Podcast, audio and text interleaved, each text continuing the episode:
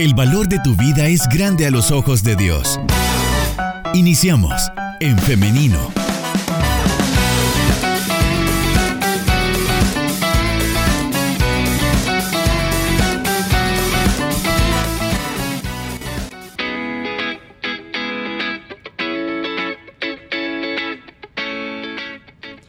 Estamos de regreso con más de su programa en femenino. Saludos para quienes ya se están conectando con nosotros a través de nuestro Facebook Live, en nuestra página de Facebook. Usted nos puede encontrar como en femenino SV, SV y por ahí también puede disfrutar de las entrevistas. Ahora ya es momento precisamente de la entrevista y para ello ya tenemos con nosotros a la doctora Vanessa Mengíbar. Ella es ginecóloga y está ahora con nosotros para hablar acerca del tema de la endometriosis. Le damos la bienvenida a la doctora. Adelante. Hola, buenos días a todos. Es un gusto estar nuevamente con ustedes. Eh, pues aquí, listo y dispuesta para el tema de este día que es también bastante interesante. Sí, bueno, también es un gusto que nos acompañen esta mañana y que pues haya atendido a nuestra invitación. Este es un tema eh, también un poco eh, del que no mucho se sabe, doctora.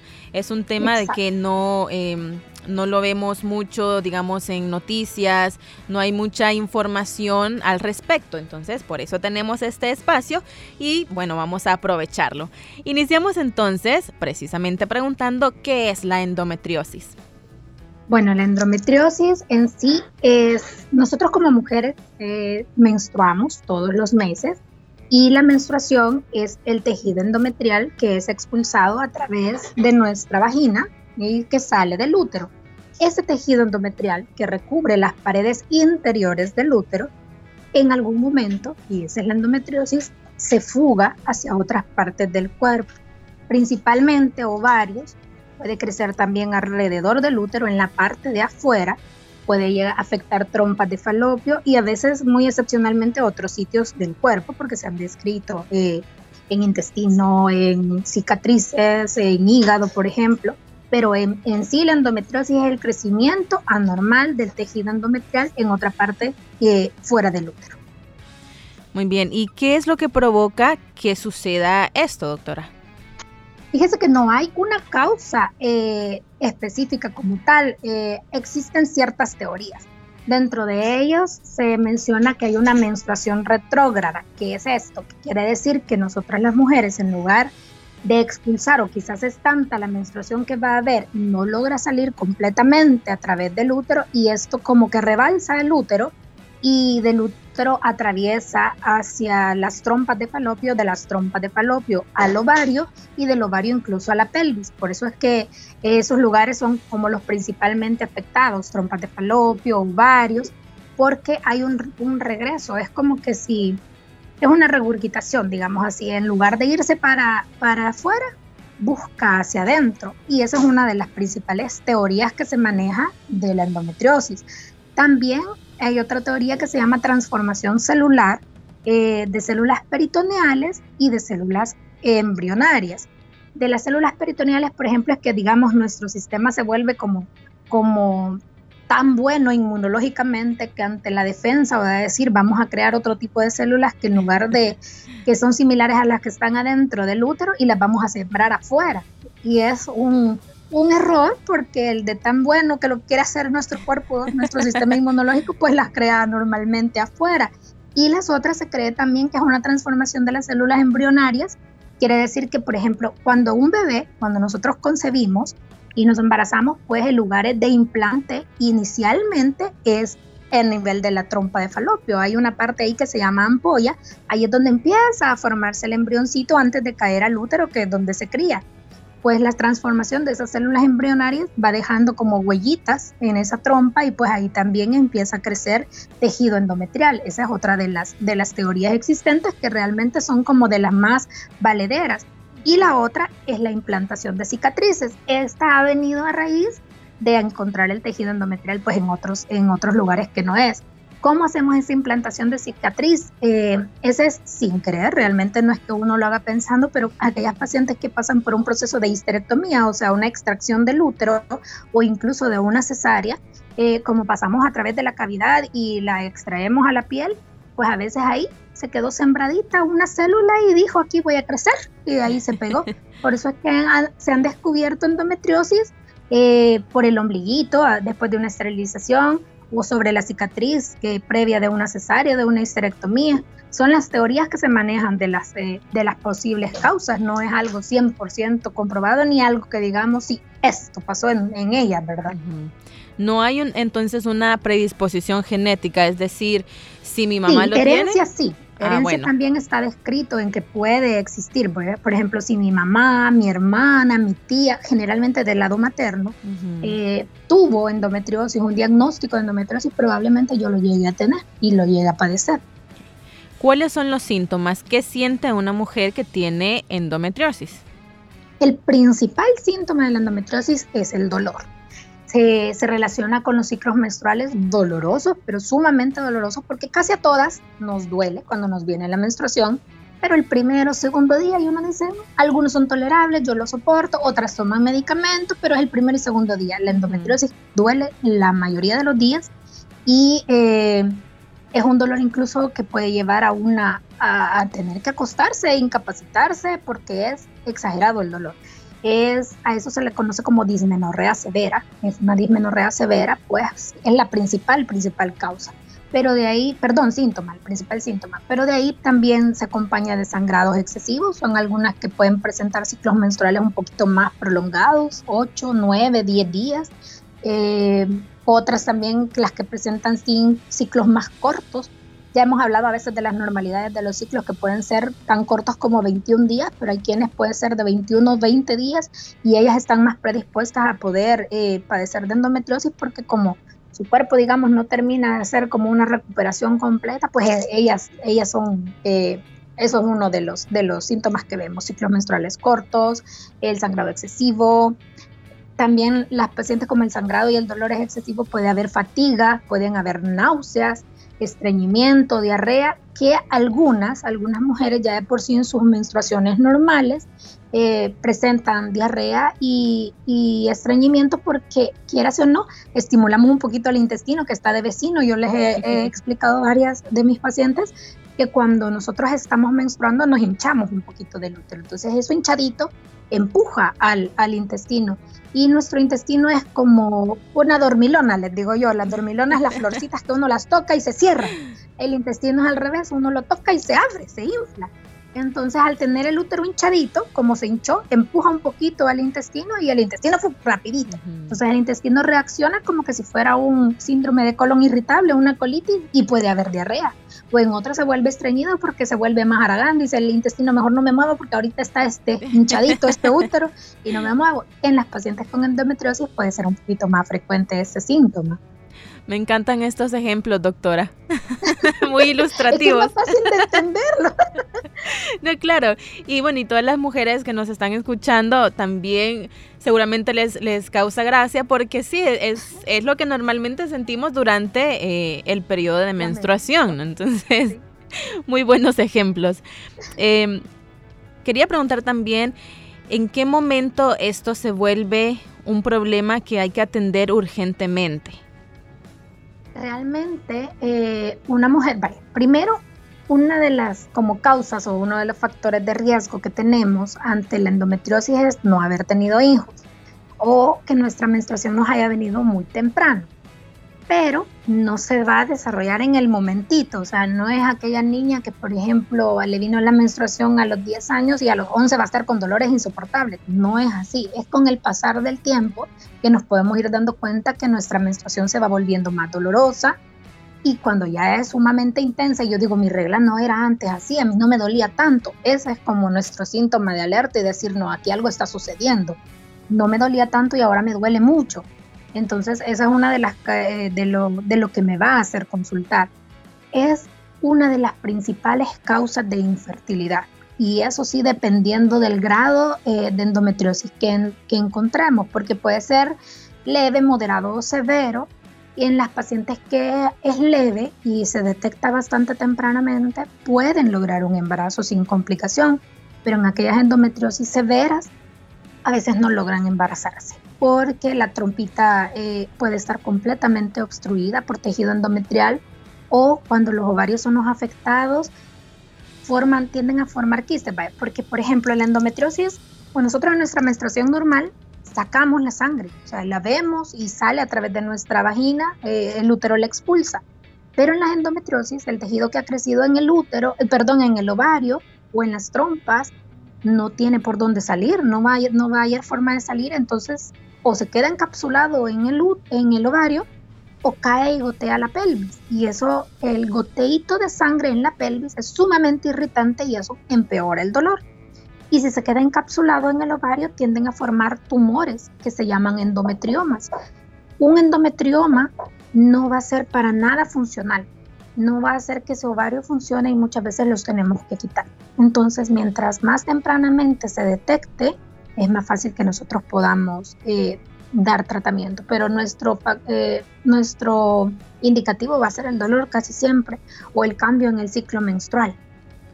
Doctora, ya que usted menciona esto de los tumores, precisamente era una pregunta que tenía acá para, para formularle y es que em, estuve investigando y vi muchas opiniones acerca de mujeres eh, que estaban muy preocupadas respecto a de si teniendo ya un diagnóstico de endometriosis podría complicarse y volverse un cáncer?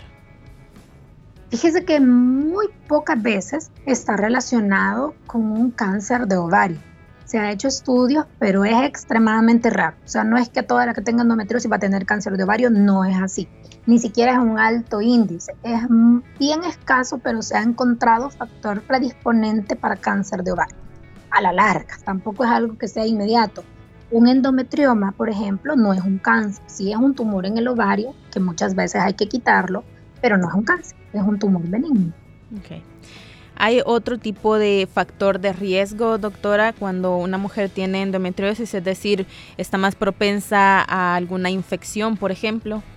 No, y eso también es importante que lo mencione, porque a veces nosotros como ginecólogos cuando vemos dolor o si se consulta a un médico general y dice que es un dolor pélvico recurrente porque cada vez le da, tienden a pensar en que haya una EPIA, se llama, que es una enfermedad pélvica inflamatoria aguda.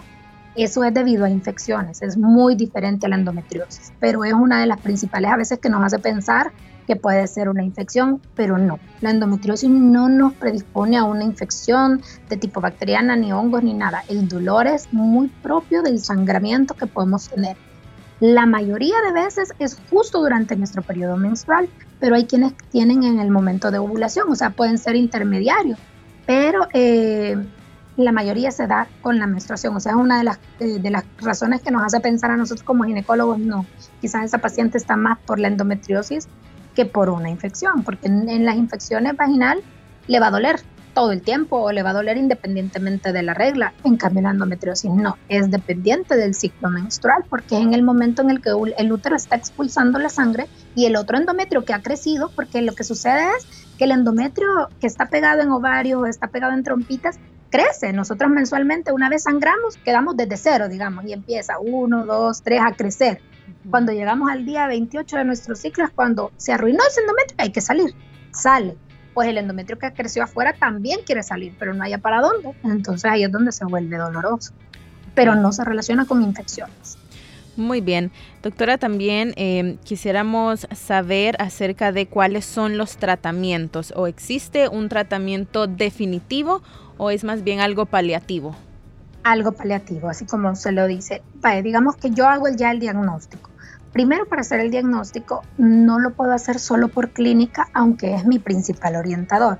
Por clínica quiere decir que usted va a llegar al consultorio, le va a contar a su médico ginecólogo qué es lo que está pasando. Por los síntomas, yo ya voy pensando en que lo más probable es que sea una endometriosis. Tengo que hacer un examen pélvico, o sea, tocar con las manos, buscar, tratar de ver si ese útero no está engrosado, si no hay un tumor tal palpable. Para nosotros los ginecólogos las manos se vuelven nuestros ojos, porque yo a veces les digo, déjeme ver su útero y se me olvida que no es que lo voy a ver, pero lo toco y yo al, sentirlo, yo sé si está de tamaño normal, si está bien para ser un útero sano o si encuentro alguna normalidad. Entonces yo con mis manos puedo, puedo eh, sentir el tamaño del útero, puedo sentir los ovarios, puedo sentir las trompas cuando siento las trompas, porque eso no es que lo vaya a sentir siempre, cuando yo siento las trompas es cuando empiezo a pensar que hay una patología de trompas, porque normalmente no las logramos palpar, a menos que la paciente sea sumamente delgadita y que, me, que sea como de libro, les digo yo, que uno logra ah, palpar toda la anatomía. Pero de lo contrario, si yo palpo una trompa o un ovario, quiere decir que ahí hay algo malo. Entonces ya, ya con mi examen físico yo digo, aquí hay algo. Vamos al siguiente paso, que es una ultrasonografía pélvica donde yo voy a ir a buscar eh, posibles focos endometriósicos o ir a buscar un endometrioma, porque no es que vaya a ver el tejido ahí crecidito, no crean que es así de fácil. O sea, si yo voy pensando en buscar eh, alguna anormalidad con, con mis ojitos ya a través del aparato, en las pacientes muy jóvenes o que no hayan iniciado vida sexual, a veces se les puede indicar una resonancia magnética para ir a rastrear también ese cuerpo, es como, como un chequeo así desde afuera, como una radiografía bien específica para ir a ver la pelvis y la mejor forma de diagnóstico, si a alguien eh, le ha pasado y le han sugerido, es una videolaparoscopía. Eso es una cirugía donde a través del ombligo meto una camarita y pues ahí sí voy a ver. Ahí sí voy a ver dónde está el endometrio pegado, puedo ver qué tan grande es, puedo ver eh, si es fácil de limpiar, si lo puedo estirpar, porque la videolaparoscopía es diagnóstica y tratamiento a la vez, porque puedo hacer un barrido, puedo quitar las células, puedo tratar de disminuir y con eso mejorar un poco los síntomas eh, de la paciente. Generalmente los médicos utilizamos primero el tratamiento médico, valga la redundancia, o sea, con medicamentos. Trato de dar AINES, que son analgésicos, eh, para alivio del dolor, que es lo que más le molesta a la paciente en el momento. O sea, la paciente a veces consulta porque es que no aguanto el dolor, doctora, quítemelo.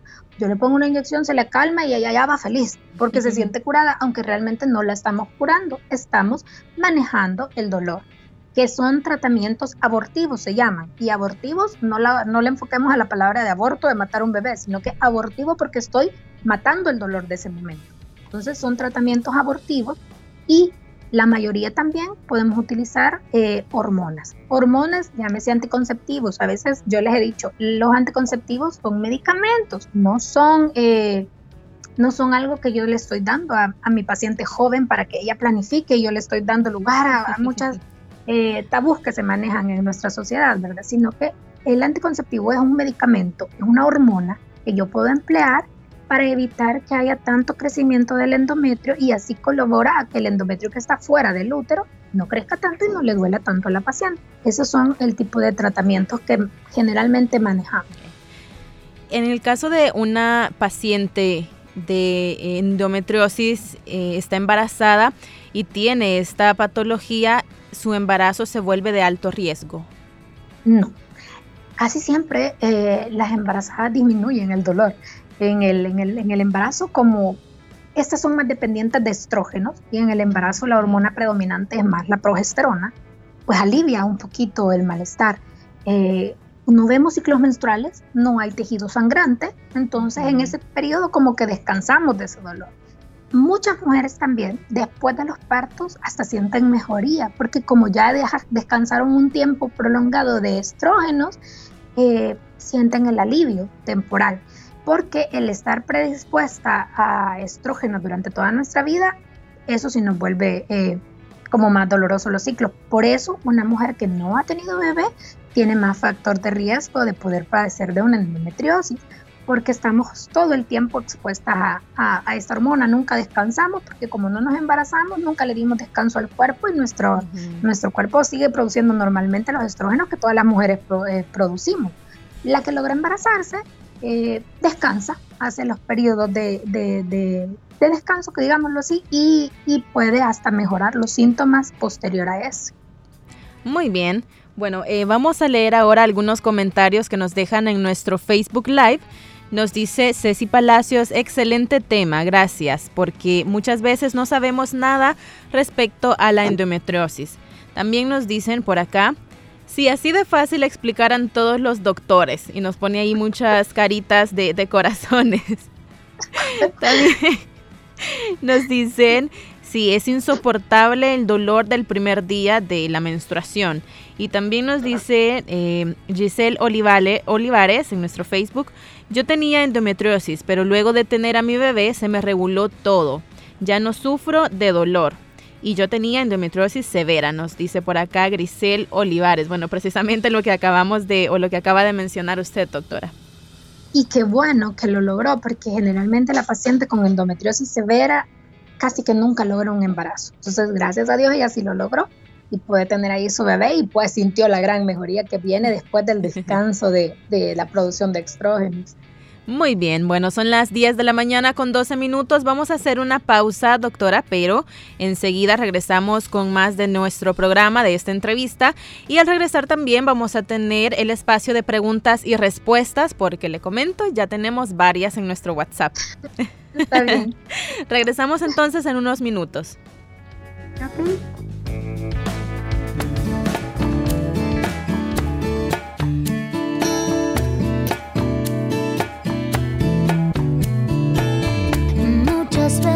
No se entiende lo que pasa en la vida.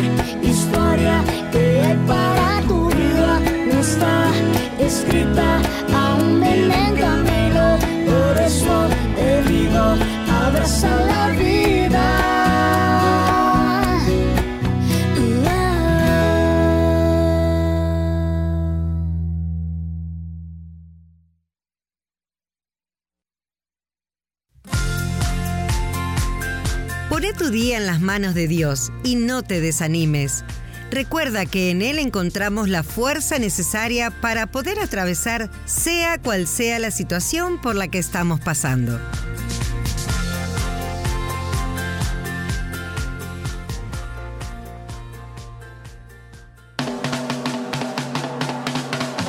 SoundCloud. Esta tertulia la puedes volver a escuchar ingresando a En Femenino SB.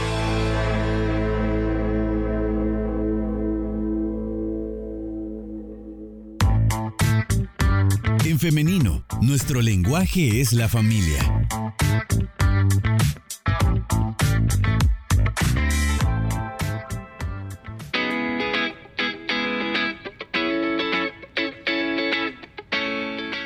Continuamos con más de En Femenino y el tema que hemos estado abordando en esta mañana, la endometriosis.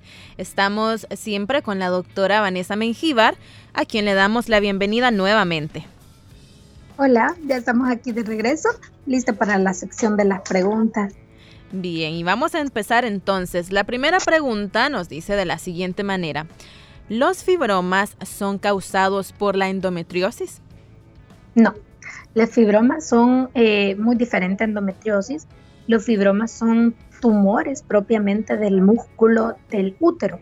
El útero está formado por músculo liso, así se llama, músculo liso, y empieza a deformarse y hace como pequeños circulitos y vuelven pelotitas que son los fibromas. También son tumores benignos, no son progresivos a cáncer. Extremadamente raro llegan a ser un cáncer, pero todos son tumores benignos del útero. No tiene nada que ver con endometriosis. Doctora, ¿será que por planificar con inyección de tres meses que no se ve la menstruación, se forma esta enfermedad? ¿Es verdad que esa sangre se acumula dentro de nuestro cuerpo? No, y qué bueno que lo preguntaron.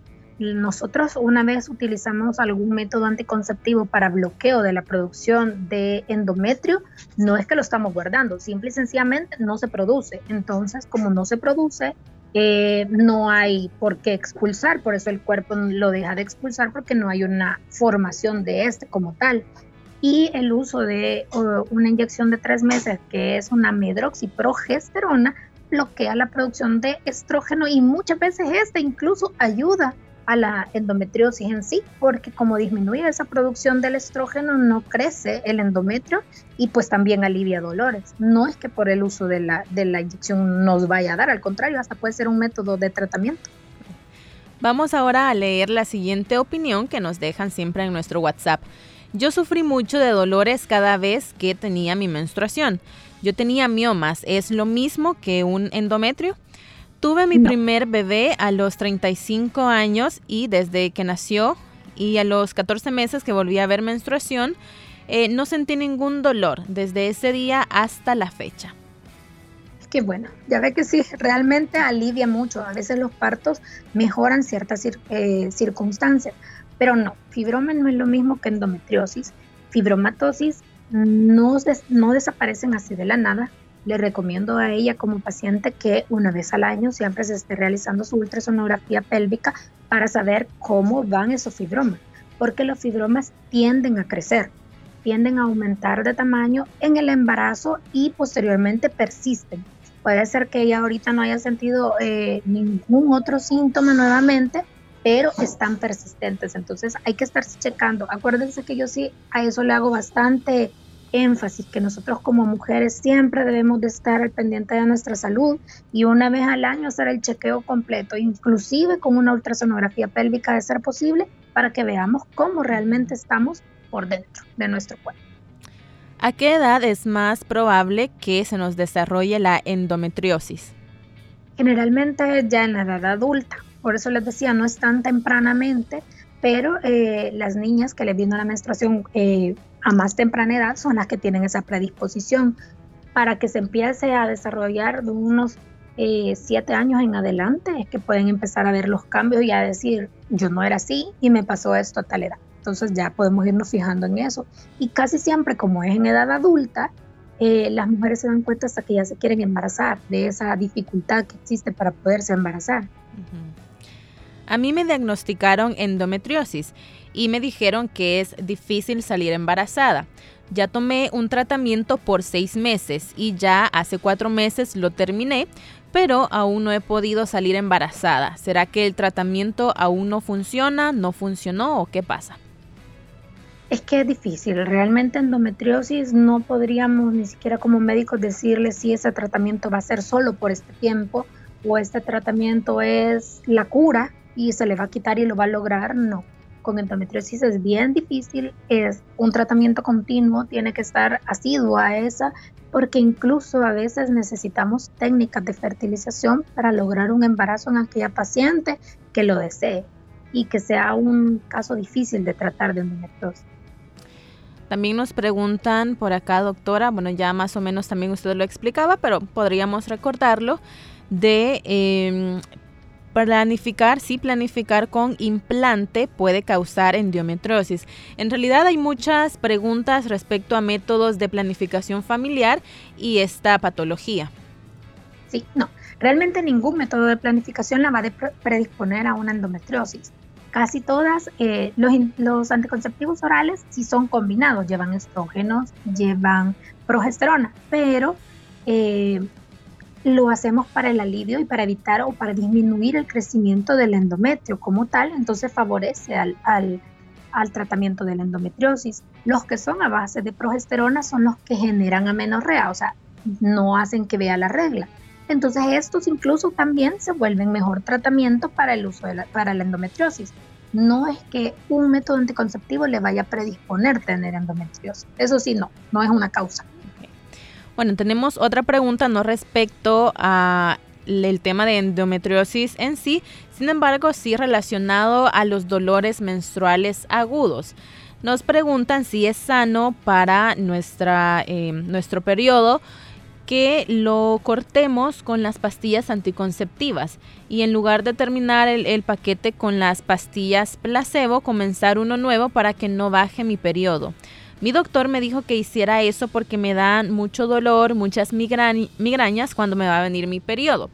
Y sí, es cierto que me ha ayudado a las migrañas, pero tengo esa duda, si es sano o no. La verdad que si lo que queremos es no ver menstruaciones, no habría problema, pero eh, a mí sí me gusta como médico en lo particular dejar el ciclo, el ciclo porque aún tomando hormonas, eh, va a bajar la menstruación, pero el periodo de descanso o las cuatro últimas pastillitas que vienen a veces en el empaque es para que el ciclo se vuelva así de corto, de más o menos cuatro días, bien escaso, entonces el dolor va a ser mínimo. Si podemos estarlos tolerando con el uso de los anticonceptivos de 28 días, porque el, que ella menciona es de 28 días.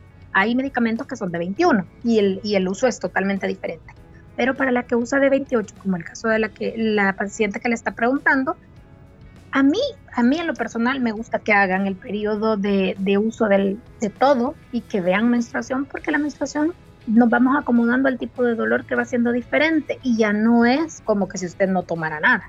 Entonces va a ser un descanso porque los anticonceptivos o el uso de estas hormonas nos favorecen con disminución en la cantidad de la menstruación y en el tipo de dolor también. Ahora tenemos varias preguntas siempre relacionadas al ciclo menstrual y a todo lo referente a la menstruación. Nos dicen, tengo 49 años, hace dos meses que no me venía la menstruación y la última vez me dio un dolor muy fuerte que incluso agarré cama. ¿Será esto normal o está pasando algo? Está pasando por climaterio no vayamos pensando principalmente en endometriosis en cuanto yo me refiero a hablar del dolor. Por la edad de ella, 49 años, ya estamos rondando el ciclo en el que, en el que nosotras como mujeres vamos a empezar a pasar por la menopausia. La menopausia en sí, recordemos que es el cese de las menstruaciones por un año exacto, o sea, un año calendario. Hablamos de que en junio del año pasado ya no vi, en junio de este año no, no he visto, eso es menopausia. Pero el climaterio son todos los síntomas que van a rondar la menopausia. Uno de los principales es, como yo les digo, la regla se le pone saltona. Puede ser que le venga un mes, a los dos meses le vuelve a venir, se vuelve a quitar, vuelve a venir a los tres meses. Ese tipo es eh, parte del climaterio. Y como el cuerpo ya se había acostumbrado a que no venía, en este siguiente ciclo puede que vuelva y ahora haya dolor porque ya se le olvidó al cuerpo que era volver a menstruar. Entonces el volverse a hinchar ese uterito y expulsar la sangre le va a dar dolor pero no es que sea por endometriosis, es más porque estamos pasando por un periodo de climaterio ya propio de la edad. Cuando se tiene endometriosis, ¿el dolor es exclusivamente del vientre o también puede doler, por ejemplo, los pechos u otra parte del cuerpo? Muy buena pregunta. No es exclusiva del, del, eh, del vientre, puede irradiarse a espalda, no está casi relacionado con el dolor de pecho, el dolor de pecho más está relacionado con ovulación, pero sí puede doler espalda, puede doler a nivel de hipogastro, o sea, más arriba, en estómago casi, puede doler incluso al orinar o al defecar, se puede complicar, puede haber como más dolorcito, pero eso es eh, los lugares casi todo pelvis, ¿verdad? Todo eh, en la parte de abajo, no relacionado, no es que me vaya a doler el hombro, por ejemplo, no me va a doler la cabeza, sino que más los órganos pélvicos que están alrededor de donde está el foco endometriósico. Ok. Bueno, y la siguiente pregunta también relacionada, si es normal que duelan los pechos antes del periodo. Sí, eso es parte de un síndrome premenstrual. No todas lo pasan, la mayoría puede presentarlo e incluso le pueden doler los pechos justo cuando anda ovulando, o sea, entre periodo y periodo. Si nos vamos a un ciclo de 28 días, en el día 14 ovulamos. Ahí los pechos hasta se inflaman un poquito y uno siente dolorcito. Eso es parte normal de, de, ese tipo de mujer, ¿verdad? Porque no todas lo sentimos. Y otras cuando ya me va a venir, incluso a veces dicen, ah, no, ya me duele, es porque mañana me viene. Y así lo relacionamos y nos aprendemos y, y sabemos conocer nuestro cuerpo. Eso es lo bonito de que una niña desde que va a iniciar su menstruación, nosotros como mamás o como, como educadores, les vayamos diciendo que pueden llegar a, a presentar para que vayan aprendiendo a reconocer su cuerpo. Claro, nos volvemos casi psíquicas, ¿no? De conocer cuándo, cuándo nos va a venir, por ejemplo, y reconocer todos los, los síntomas. De mamás hasta aprendemos cuando a nuestra hija le va a venir la menstruación. Y se lo digo por experiencia propia. Por ejemplo, yo veo que mi hija un día anda toda enojada y mamá, y le digo, ¿verdad que ya te va a venir la menstruación? Ya vas tú, mamá, diciéndome esas cosas. Y al día siguiente tenía razón, mamá. Y yo, ya ves, es que uno empieza a conocer hasta eso, hasta nuestros hijos. No, y es cierto, esto de, de andar como irritables o a veces muy sensibles, llorando por cualquier cosa, también son síntomas normales, ¿no? Normales y que también no hay que eh, sentirnos culpables por ellos, sino que simplemente hay que sentirlos y así como llegan, así pasan y bueno, es la vida.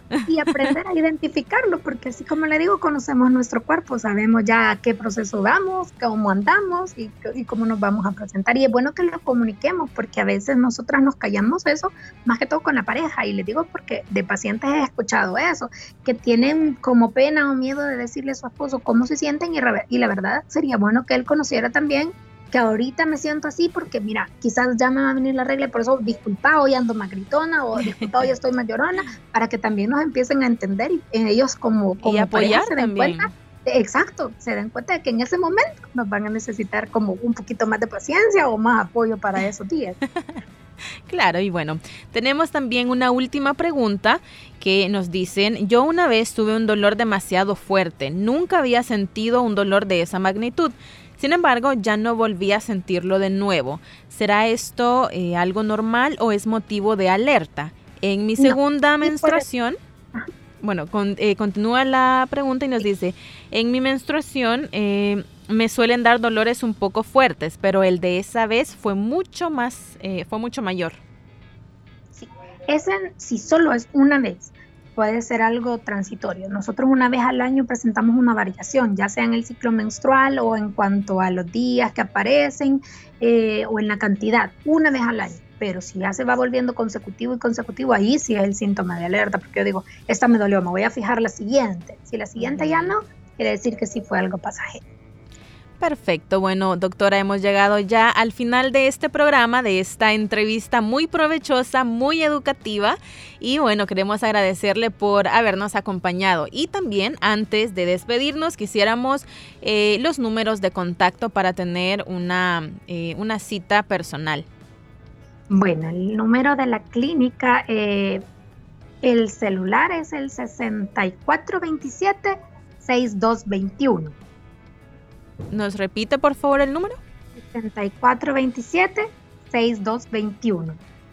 Muy bien, bueno. Y el número fijo también pueden llamar al 2233-6525. Bien, ahí tiene entonces los números de contacto para que la doctora pueda pues revisar cada caso, porque aquí nos han enviado también, pero es bastante difícil tener un diagnóstico eh, pues correcto si solamente estamos por esta eh, modalidad. Entonces por ahí puede aprovechar. Siempre, se necesita la evaluación pélvica, un examen físico completo. Así que por ahí tenía los contactos. Hoy sí, eh, llegamos al final y le agradecemos nuevamente, doctora Vanessa Mengíbar, por habernos acompañado en esta mañana. Gracias a ustedes por invitarme. Bien, que tenga un feliz día y un feliz fin de semana. Ay, muchas gracias, igualmente. Nos vemos pronto. Nos vemos entonces. También queremos agradecer a toda nuestra audiencia que ha estado con nosotros, que ha estado participando también, enviando sus opiniones, sus preguntas a través de nuestro WhatsApp y también a través de nuestro Facebook Live. Le hacemos la invitación para que el día lunes, si Dios así lo permite, nos encontremos nuevamente en este espacio. Recuerde, en femenino 9.30 de la mañana. Así que por hoy nos despedimos y nos escuchamos y nos vemos también a través del Facebook Live hasta el lunes. Que tenga un feliz fin de semana. Bendiciones.